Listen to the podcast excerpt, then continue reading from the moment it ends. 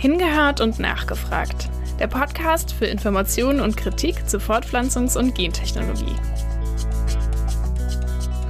Man muss im ökologischen Landbau einfach begreifen, dass man mit der Natur arbeiten muss und nicht immer Krieg gegen die Natur. Also wenn man mit der Natur arbeitet und probiert, sie zu verstehen, dann braucht man auch keine Pestizide.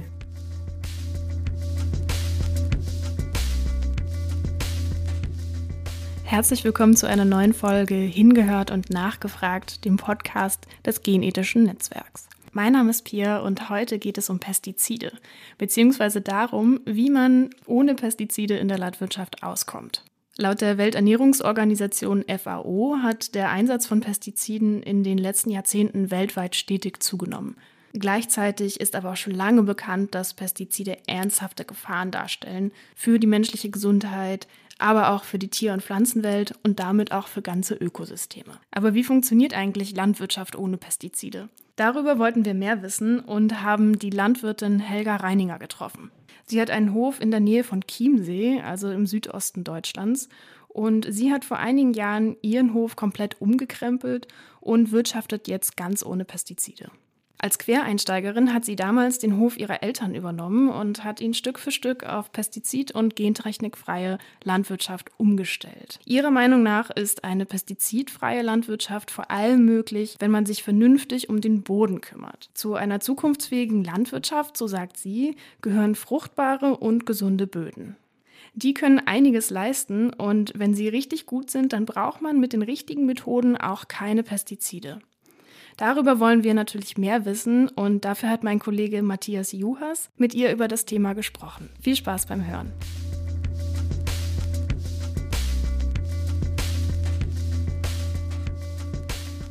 Unser Betrieb liegt ganz im Südosten von Deutschland, in der Nähe vom Chiemsee. Wir leben und arbeiten da mit ähm, 35 bis 40 Milchkühen und Nachzucht und das sind circa 40 Hektar Land und 8 Hektar Wald. Die Hälfte der landwirtschaftlichen Fläche ist Wiesen oder oder Kleegras und die andere Hälfte sind Felder. Sie haben gesagt, dass Sie als Quereinsteigerin zu dem Hof kamen. Was haben Sie davor gemacht und warum sind Sie dann in die Landwirtschaft eingestiegen? Nach der Realschule habe ich eine Lehre als Baustoffprüfer gemacht und da ein paar Jahre da gearbeitet. Aber mein Vater ist dann relativ früh gestorben, da war ich 22 Jahre alt und dann war die Frage für meine Mutter und mein Bruder, die da auf dem Hof gearbeitet haben, ob sie den Hof aufgeben oder zumindest mit den Milchkühen aufhören oder weitermachen, aber dann brauchen sie nur Arbeitskraft und ob ich dann zu Hause einsteigen würde. Dann hat man das eine Zeit lang überlegt und ja, und dann musste ich aber erstmal alles lernen. Dann waren halt die nächsten Jahre erstmal alles lernen, also lernen von der, von der Mutter und vom Bruder oder auch von anderen Bauern. Ich war dann viel in Österreich und habe äh, Seminare besucht über Bodenfruchtbarkeit und andere Dinge und einfach dann Learning by Doing. Das hat mich schon immer interessiert eigentlich, aber ähm, wie dann so ein Bauernhof funktioniert oder die ganze Ernte und, und, und alles war dann, ja, musste ich doch lernen. So einfach einzusteigen, das ist ja schon auch nicht ohne. Ja, man läuft da halt erstmal mit und arbeitet mit und wenn man die Dinge tut, dann sieht man, was gut läuft, was nicht so gut läuft, ob die Tiere gesund sind. Waren einfach dann Sachen, wo ich gedacht habe, das, das muss auch irgendwie besser gehen. Sie haben quasi eine Bestandsaufnahme mehr oder weniger gemacht, als Sie eingestiegen sind und dann so ein bisschen abwägen können, was finden Sie gut und äh, was würden Sie gerne ändern. Sie haben ja jetzt einen äh, Biobetrieb, das heißt, und, und haben gesagt, Sie haben umgestellt. Das heißt, davor war, Ihre Eltern haben das quasi als konventionellen Betrieb geführt damals. Wie sah das denn damals aus? Was sind da die Unterschiede so ein bisschen zu heute? Also schon mal die Feldfrüchte, die wir angebaut haben, das war ähm, im Prinzip die Wiesen blieben Wiesen und der Acker ist entweder mit Mais, Weizen oder ja im Prinzip Mais, Weizen Fruchtfolge. Der Mais wird, wird in, ist ins Silo gekommen und der Weizen halt als Kraftfutter praktisch ähm, für, die, für die Kühe dann. Normaler konventioneller Betrieb, so das ist hier in der Gegend üblich, sagen wir mal. Damals haben ihre Eltern auch das Futter zugekauft oder kam das alles aus dem eigenen Betrieb? Also das Grundfutter kam aus dem eigenen Betrieb, aber es wurde dann äh, Kraftfutter zugekauft, unter anderem äh, Soja enthält. Das war dann eigentlich so ein, so ein Punkt, wo ich nicht ganz zufrieden war, weil mit äh, dem genveränderten Soja, das war 1998, da hat's äh, kein, kein genfreies Soja in dem, in dem Kraftfutter gegeben und dann habe ich da damals schon umgestellt auf Rapsschrot, also da sind im Kraftfutter der Rapsschrot enthalten ist, statt dem genveränderten Soja, weil auch bekannt war eigentlich, dass das genveränderte Soja Auswirkungen auf die Gesundheit von den, von den Tieren hat. 1998, das ist ja schon was her, also über 20 Jahre. Ähm, wie war das denn damals mit dem mit dem Bewusstsein oder überhaupt mit dem Thema Gentechnik? Heute ist es ja, äh, kennen sich da viele Leute aus und das ist auch schon so ein bisschen ähm, Wissen vorhanden, aber damals war das ja relativ neu, denke ich mal. Also wie, wie sind da die Bauern mit, mit der Thematik umgegangen? Also vor allen Dingen jetzt mit dem Futter? Ja, witzigerweise habe ich mit der Gentechnik schon viel früher Bekanntschaft gemacht. Das war schon 1986. Da war ich noch in der Realschule, in der, glaube in der Abschlussklasse und da hat so ein Genmobil gegeben. Das war ein Bus, wo die verschiedenen, also rote Gentechnik, weiße und, und grüne Gentechnik, ähm, ja, anschaulich dargestellt und die Vorteile und wie man das nutzen kann oder wie man das, äh, so ein Bus vor der, vor der Schule und wir mussten da praktisch mal durchgehen und uns das anschauen, dass das alles gut ist. Und damals aber unsere Lehrerin war damals schon ziemlich aufgeweckt und hat uns, also sie hat uns vorher schon gesagt, also sie kann jetzt da nichts dagegen machen, dass wir da durchgehen, ist auch kein Problem. Aber sie hat uns hinterher einen Vortrag gehalten, was das eigentlich für Auswirkungen haben kann und damals schon gewusst, dass das nicht unbedingt alles gut ist. Das heißt, das haben Sie schon in der Schulzeit kennengelernt. Wie war dann die Kommunikation der Thematik zu den Eltern, die den Betrieb damals ja noch konventionell geführt haben und auch mit gentechnisch verändertem Futter oder zugekauftem Futter betrieben haben? Na, also das 1986, das war ja damals nur so der Beginn. Also die, glaube, das war jetzt nicht äh, schon groß im Handel. Ja, wie gesagt, also 1998 war das so ein mal eine Zeit, wo ich mich damit beschäftigt habe. 92 habe ich angefangen. Ich weiß gar nicht, wann die, wann das Gensoja da in dem Kraftfutter aufgetaucht ist. Weiß ich gar nicht. Kann man gar nicht feststellen, wann das dann, oder kann jetzt nicht feststellen, wann das da losgegangen ist. Aber zumindest 1998 habe ich das mitgekriegt, dass das eben da enthalten ist. Und dann habe ich mich zurückerinnert an die an die Lehrerin und habe mich damit befasst und dann auch eben schon mitgekriegt, dass das für die Tiergesundheit nicht so gut ist. War mir einfach zu riskant, da was einzusetzen, was, was eventuell Probleme machen kann. Und Sachen, die ich selber anbaue und die ich, ähm, die ich unter Kontrolle habe, das ist mir einfach dann, war mir einfach dann lieber.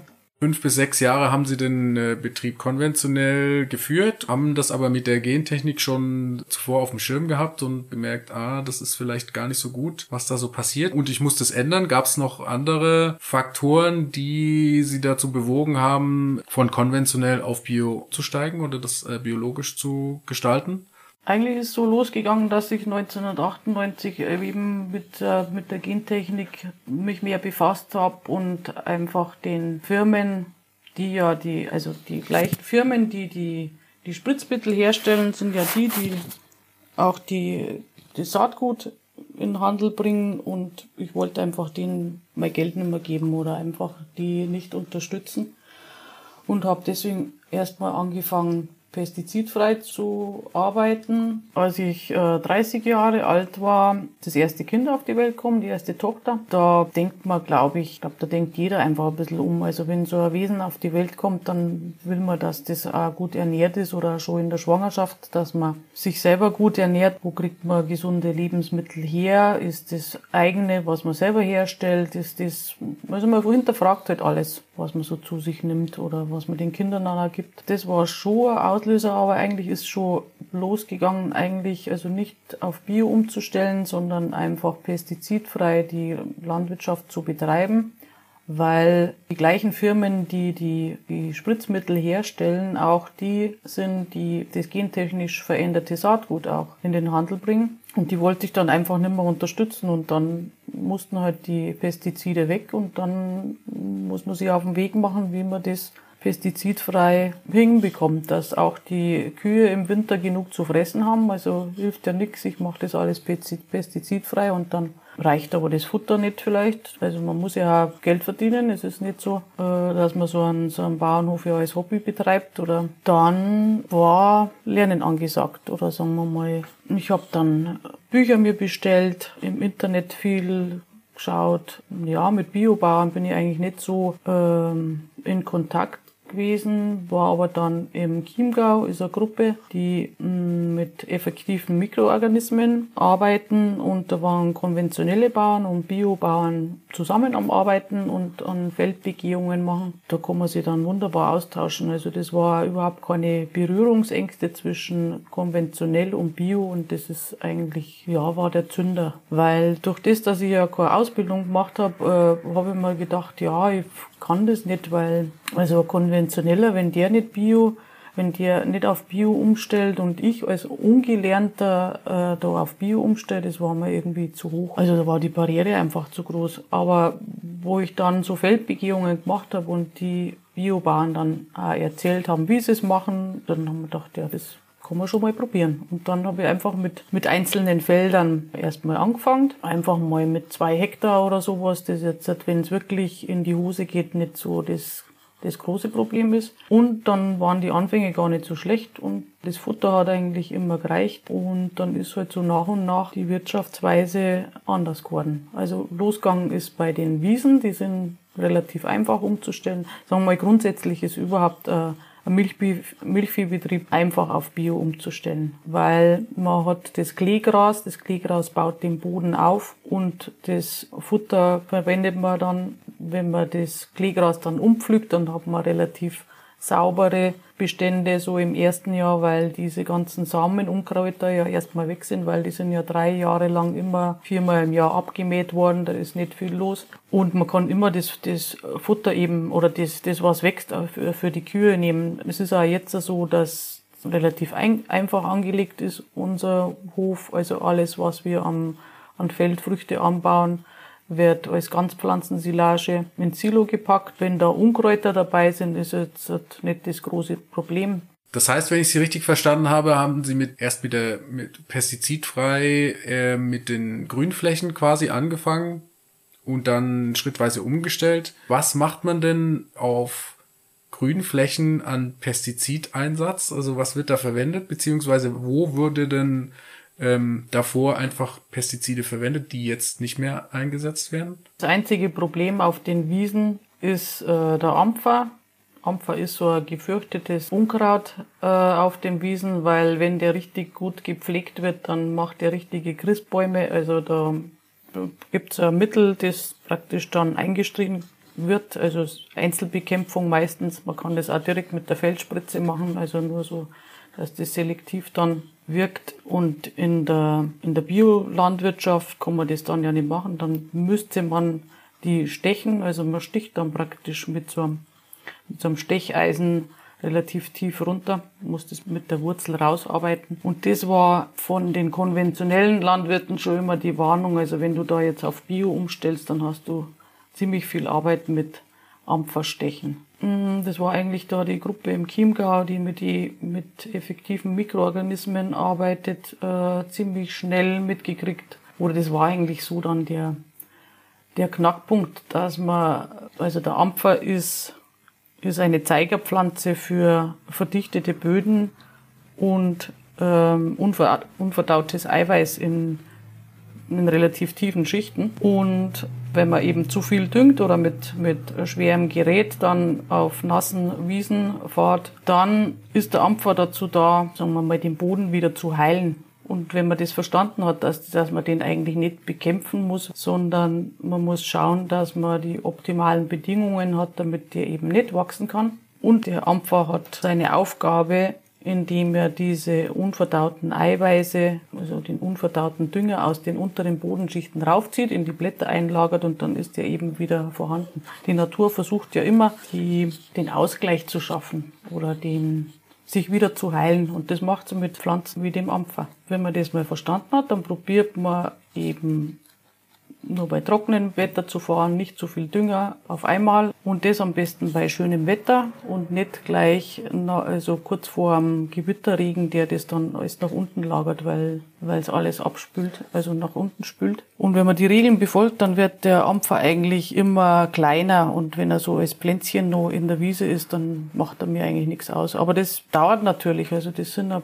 paar Jahre, wo der Ampfer da seine Arbeit tun muss und immer noch die, die die Nährstoffe von unten nach oben bringen muss. Und wenn man mal wieder nicht geduldig ist und äh, bei nassem Wetter fährt, dann halt wieder, gibt es halt wieder große, große Christbäume.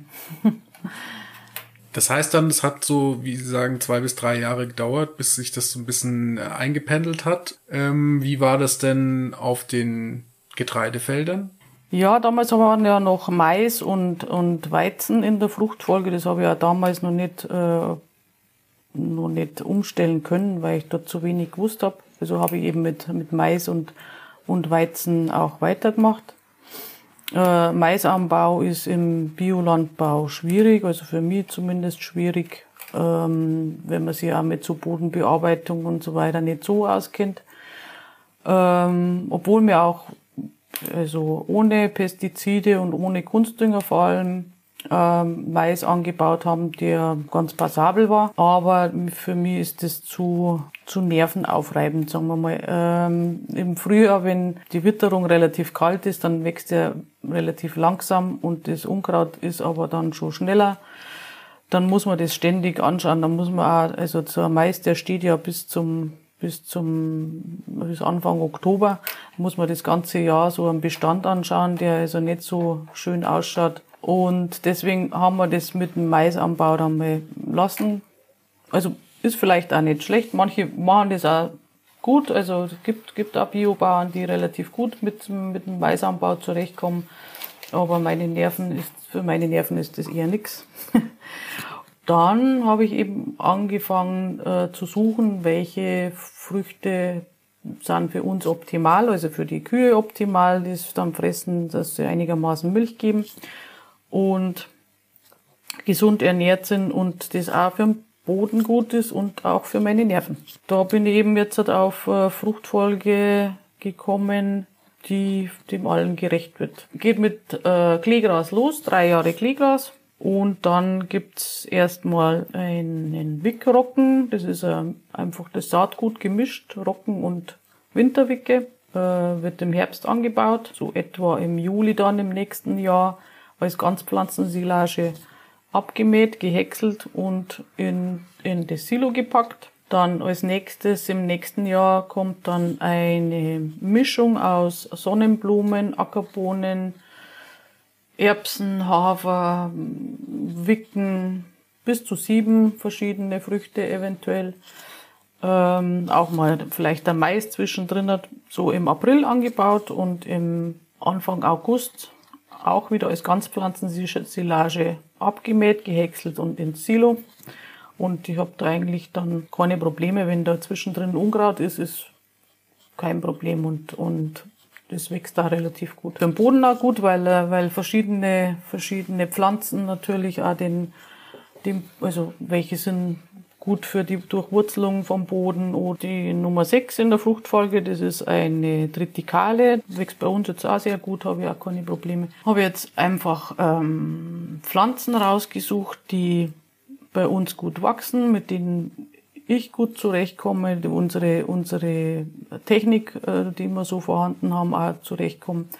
Den Kühen auch gut tut, die geben auch Milch, also wir haben Grundfutterleistung von, von 6000 Liter. Äh, wenn ich das richtig verstanden habe, bauen Sie Ihr komplettes Futter für die äh, Tiere selber an oder kaufen Sie auch noch zu? Na, wenn nicht irgendein ein, ähm, Wetterereignis ist, wo es dann sein muss, aber ansonsten äh, haben wir das ganze Futter selber. Ist mir auch wichtig, dass die erstens einmal einfach vom, vom Hin- und Herfahren und wenn man das irgendwo herbezieht, dann, dann das kostet alles Energie, muss ja nicht sein.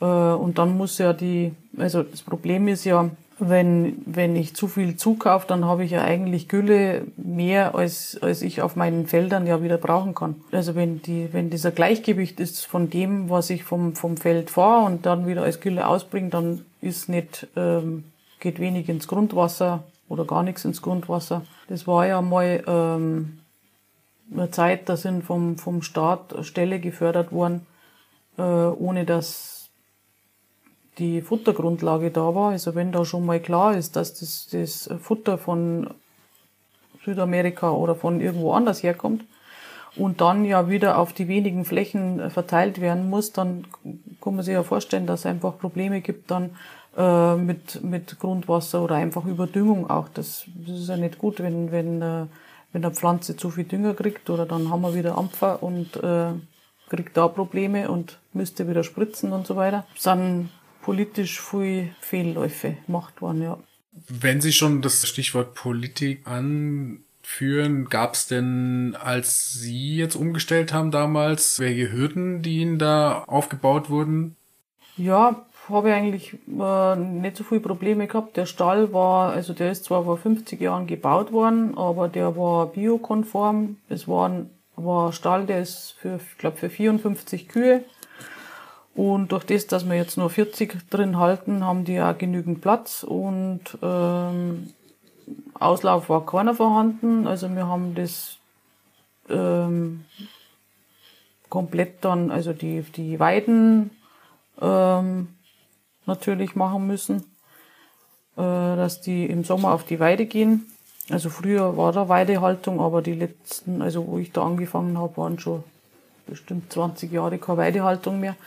Und das war ein Punkt, dass man halt, ja, das sind vernünftige Dinge, die man halt machen muss. Das, das sehe ich jetzt nicht als Hürde, sondern einfach als Voraussetzung. Ähm, wenn Sie sagen, Sie benutzen jetzt gar keine Pestizide oder Pflanzenschutzmittel mehr, war das richtig? Erstens und zweitens, wenn ja, wie ist es denn, wenn jetzt äh, Nachbar, Bauer, Bäuerinnen zum Beispiel spritzen und das dann zu Abdrift kommt? Ja, also wir verwenden jetzt eigentlich gar nichts mehr. Ist auf dem Feld Pflanzenschutzmittel gar nichts. Also brauchen wir nicht und dürfen wir sowieso nicht. Von den Nachbarn, also muss ich sagen, habe ich das Glück, dass wir sehr verantwortungsvolle Nachbarn haben, die schon schauen, also wenn die spritzen, dass der Wind nicht geht und wenn wirklich was wäre, also wenn das Verhältnis passt, dann ist da immer ein Weg, wenn man das dann ändern könnte. Aber bis jetzt war da nicht, waren da eigentlich keine Probleme. Was ist, sind denn die Auswirkungen, die Sie selber jetzt quasi gesehen haben in Form von Bodenqualität, Insekten, generell Diversität. Haben Sie da Unterschiede feststellen können nach der Umstellung? Ja, es ist einfach, wenn man, wenn man ein Feld hat in Monokultur, also nur der Weizen, dann ist mit, ähm, da gibt es nicht viel mit Insekten und deswegen sehe ich auch immer irgendwelche, noch eine Pflanze dazu, die, die blüht oder, also wenn man fünf oder, oder sieben verschiedene Pflanzen dann in der Gesellschaft hat, dann blüht immer irgendwas, dann ist auch für die, für die Insekten immer Nahrung da. Dass ich die Wiesen unter, zu unterschiedlichen Zeitpunkten mähe, dann ist es ein bisschen gestaffelt, dann ist auch, sind auch immer Blüten da. Wenn nicht auf der einen Wiese, dann auf der anderen Wiese, dann können die Insekten, also wenn es nicht gerade Käfer sind, aber zumindest die Fluginsekten, dann von, von, von einer Wiese zur anderen wieder, wieder wandern. Es ist nicht ein Radikalschnitt von sämtlichen Wiesen an, an einem Tag, sondern das ein bisschen gestaffelt und das, glaube ich, fördert das Ganze ganz gut, weil die, weil die Nahrung dann nicht auf einmal abgeschnitten ist und dann gibt's nichts mehr, sondern das verteilt sich dann so aufs Jahr. Dann ist, wir haben überhaupt total viele Vögel. Unten ist ein, ist ein Bach und da also ein Konzert jeden Tag. Zauneidechsen, Blindschleichen, also alles, was, was ich von, von früher her gekannt habe, aber zwischendurch eigentlich gar nicht mehr da waren. Also, äh, wenn Sie sagen, das war zwischendurch alles weg und jetzt wieder da, dann ist es doch schon ein großer Unterschied. Was ich aber auch noch rausgehört habe bei Ihnen, ist, dass Sie viele Mischkulturen machen und ja auch äh, eine relativ umfangreiche oder aus, ausgeklügelte Fruchtfolge. Also das war ja vor äh, mehreren Jahrzehnten irgendwie Standard oder für jeden bekanntes Wissen. Und jetzt ist es ja eher mehr oder weniger Monokulturwüsten. Wie können Sie sich das erklären, dass das, äh, dieses alte Wissen äh, ausgestorben ist, mehr oder weniger? Ja, jetzt mit den Mischkulturen, das, äh, das muss, also man kann eine Mischkultur nicht, nicht äh, mit äh, Pflanzenschutz gegen Unkraut behandeln. Das ist schon mal das Problem, weil wenn ich fünf verschiedene äh, Früchte da drin habe, dann äh, glaube ich, ist das schwierig, da äh, Pflanzenschutzmittel herzustellen, das jetzt für alle anderen Unkräuter, weil die ja dann wieder verwandt sind mit den Unkräutern. Wahrscheinlich deswegen sind diese Mischkulturen verschwunden. Es war aber auch früher, es waren äh, Getreidemischungen, also man hat, äh, man hat Weizen äh, oder Hafer und, und Gerste, glaube ich, gemischt. Das war noch einfacher. Wenn das nur für, für die Fütterung war, konnte man das ja in der Mischung zusammenlassen. Und jetzt muss aber ja alles getrennt abgeliefert werden, also mit der ganzen Weiterverarbeitung ja wieder zusammenpassen. Also Mischkulturen äh, und, und Pflanzenschutzmittel geht jetzt gar nicht zusammen.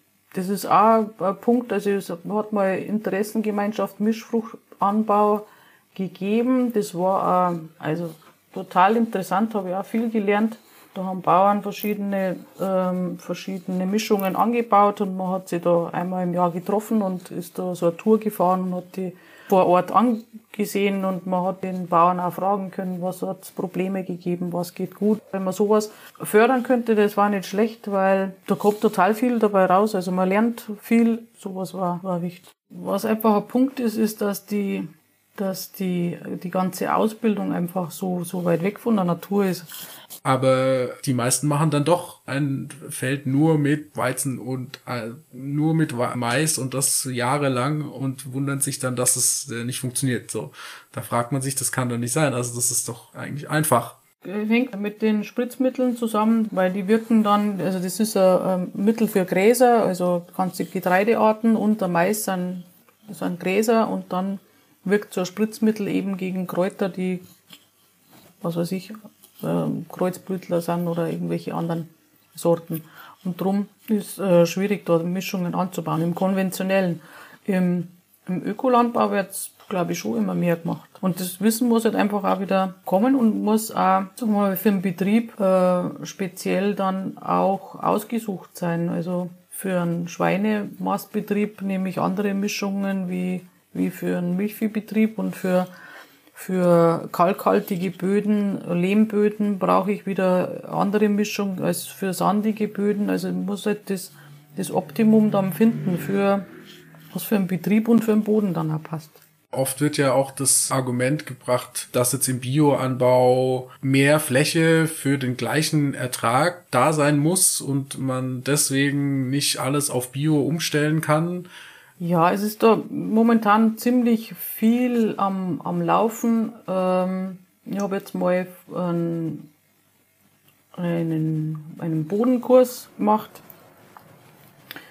wo praktisch ähm, die Bodenfruchtbarkeit, wie man die Bodenfruchtbarkeit so aufbaut, dass im Endeffekt der Biolandbau gleiche Erträge bringen kann. Die sagen sogar höhere Erträge bringen kann wie der konventionelle Anbau. Es wird da immer schwieriger, glaube ich, im konventionellen Anbau äh, die Erträge und auch sagen wir mal, die Qualität zu halten, weil die Krankheiten einfach zunehmen. Es ist ja so, dass sagen wir mal, Kunstdünger schädigt ja im Prinzip die, die Pflanze und dann muss man immer hinterherrennen und bestimmte Pilzkrankheiten bekämpfen und man kämpft ja eigentlich dann ständig gegen die Natur. Und wenn man die Bodenfruchtbarkeit und den Humus aufbaut und die Natur fördert, sind die, die gleichen Erträge, wenn man das gut macht, sind die gleichen Erträge dann mal zu machen als im konventionellen. Also das ist eine regenerative Landwirtschaft, heißt es. Das ist mit Zwischenfrüchten, grüne Brücke. Also man hat immer Pflanzen auf dem Feld, setzt Zwischenfrüchte ein, die sowohl im Boden mit den Wurzeln und auch an der Oberfläche viel Masse erzeugt. Das Ganze wird wieder eingefräst und man versucht da die Bodenfruchtbarkeit aufzubauen. Pflanzen gesund sind, dass die auch viel Ertrag bringen. Man muss aber da, da gibt's mal so Kalkgaben und dann macht man auch viel mit so Bodenverjüngerer, im Endeffekt auch mit effektiven Mikroorganismen, dort die, den Untergrund wieder mal lockern. Aber also ich sehe da, sehe da gute Chancen, dass man praktisch dass sie das, das, die Pflanzenschutzmittel von selber eigentlich erledigen, weil man, wenn man die, die Bodengesundheit so im Griff hat oder äh, so gut aufbauen kann, dass man die gar nicht mehr braucht. Ja, und was dann auch noch dazu kommt, ist es ja nicht äh, Masse alles, gell? Wenn die Qualität äh, dann nicht stimmt, dann nutzt dir das auch nichts. Was halten Sie generell von der neuen Gentechnik und wie stehen Sie zu dem Einsatz von dieser neuen Gentechnik im äh, Bio-Bereich? Ja, wenn, wenn das in Bezug auf den Klimawandel, also wir, wir haben ja auf der Welt, was weiß ich, äh, tausende, zigtausende verschiedene ähm, Getreidesorten. Also da, da gibt's ja welche, die schon etabliert sind für, für Gebiete, wo es trockener ist, wo es heißer ist, für welche Gebiete, wo es feuchter ist. Es ist ja eigentlich schon alles da. Also man hat ja früher äh, die die Bauern früher, die haben ja für, jetzt, für jede Region hat es extra Hafersorte gegeben und, und äh, es waren ja alle Sorten im Prinzip schon da. Also man hat ja das nur dann konzentriert auf, auf wenige Sorten, die halt hohen Ertrag gegeben hatten, haben. Ähm, und jetzt erst hat man das Ganze reduziert und jetzt will man das, das wieder, wiederbringen mit Gentechnik. Also finde ich also da muss ich mich gar nicht damit befassen, wie das funktioniert oder ob das gut ist oder nicht. Also das kann nicht gut sein, weil im Prinzip ist alles da. Die Natur hat eigentlich sämtliche, sämtliche Regionen abgedeckt. Also wir haben, wir haben Pflanzen ohne Ende. Da ist für alle was dabei. Also das ist ein reich gedecktes Buffet. Ich höre raus, dass Sie generell und natürlich auch im Biolandbau dann äh, gegen den Einsatz von solchen Techniken sind ähm, die ja im Endeffekt äh, mehr oder weniger dieses industrielle Landwirtschaftsmodell weiterführen. Gehen wir mal zu den Pestiziden über. Da gab es ja in letzter Zeit mehrere neue Entwicklungen. Jetzt vor kurzem war ja in der Schweiz erst eine größere Abstimmung zu ähm, Pestizidgesetzen, wo mehr oder weniger Pestizide äh, aus den aus der Landwirtschaft verbannt werden sollte. Beziehungsweise gab es ja in Deutschland jetzt auch einen Vorschlag von einer Pestizidsteuer, wo zum Beispiel die Hersteller oder Händler eine Steuer für den Verkauf oder den Einsatz solcher Präparate abgeben müssen. Wäre das eine sinnvolle Methode, um zu einer Reduktion zu kommen? Steuer auf Pestizide, wenn der, wenn der bürokratische Aufwand nicht so groß ist, aber sagen wir mal, wenn die, die Steuer zu klein ist, dann wirkt sie nicht. Wenn sie zu groß ist, dann gibt es vielleicht wieder irgendwelche Schwarzmärkte oder sonst irgendwas. Vielleicht wäre eher so ein Aufkleber auf, der, auf den Kanistern gut. Ähm, mit diesem Präparat schaden sie ihrer Bodengesundheit oder sowas. Weiß nicht. Im Prinzip das, das Wichtigste ist ja eigentlich, äh, dass man die, den jungen Bauern beibringt, wie man, wie man ohne Pestizide äh, einen fruchtbaren Boden bekommt. Also das ist, ähm, finde ich, das A und O. Das ist ja, was so in den, in den Landwirtschaftsschulen gelehrt ist, ist ja immer der Krieg gegen die Natur. Und wenn man das umdreht, das hat auf alle Fälle die besten Auswirkungen. Das ist natürlich eher jetzt langfristig, das ist schon klar. Also das dauert dann ein bisschen. Das war auch so ein, so ein Punkt, dass man, dass man die Forschung eben in solche Richtungen lenkt. Ja, das ist nur ein minimaler, also sind, sind nicht mal ein Prozent wahrscheinlich, wenn man da weiß, wie die, wie die Natur auf bestimmte Dinge reagiert. Ähm, und wenn man da nicht die Grundlagenforschung finanziert, dann wird man da auch nicht viel herausfinden davon. Ähm, das ist natürlich auch das Problem von dieser Drittmittelfinanzierung, dass man ja immer staatlicherseits nur äh, Projekte finanziert, die von der Industrie angeschoben werden.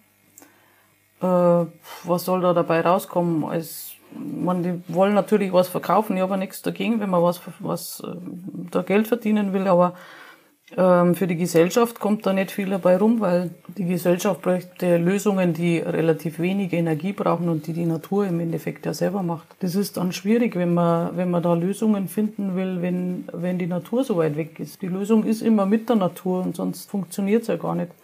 Aber jetzt mit Hochwasserschutz und wegen Trockenheit und so, da ist ja die, die einzige Lösung einfach die, den Aufbau der Böden. Also wenn es zu trocken ist, ein aufgebauter humoser Boden kann ja wesentlich mehr Wasser speichern als ein degenerierter. Also die, wenn die Oberfläche dann zumacht und das es kommen 100 Liter Regen, schwemmt natürlich alles ab. Gleichzeitig oder sagen wir mal ein paar Tage später, es hört zum Regnen auf, dann ist eigentlich schon wieder die Trockenheit da. Weil der Boden ja gar nichts aufgenommen hat von den 100 Litern und eigentlich alles ja, ja in den Flüssen ist. Das A und O ist der Aufbau des Bodens. Das ist ja immer der degenerierte Boden, der das Problem macht. Und zum Beispiel eine, eine Wiese, 100 Liter Wasser ist für eine gute Wiese, die gut durchlüftet ist, überhaupt kein Problem. Also das, das ist weg zehn Jahre Monokultur Maisboden, der nimmt da wahrscheinlich nicht mehr viel auf, also zumindest keine 100 Liter. Was halten Sie denn davon? Es wird oft als Ecosystem Services, also als Ökosystem Dienstleistungen bezeichnet, wo ähm, zum Beispiel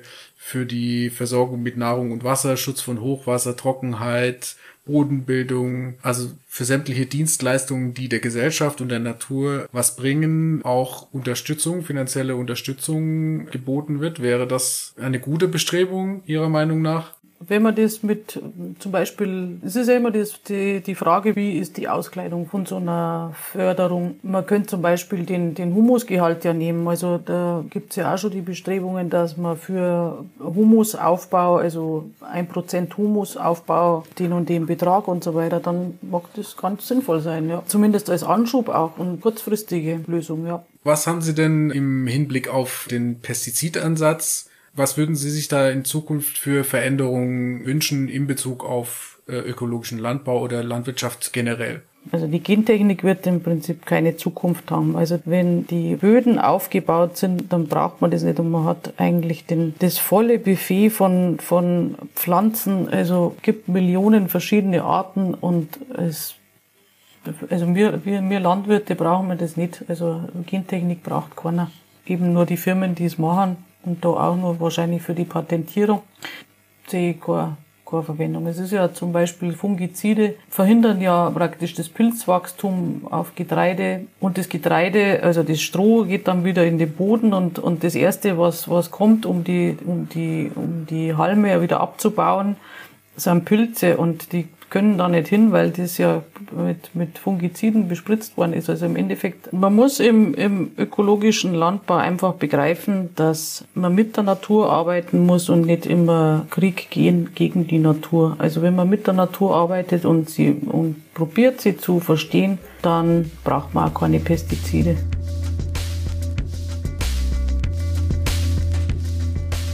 Das war das Interview mit der Landwirtin Helga Reininger.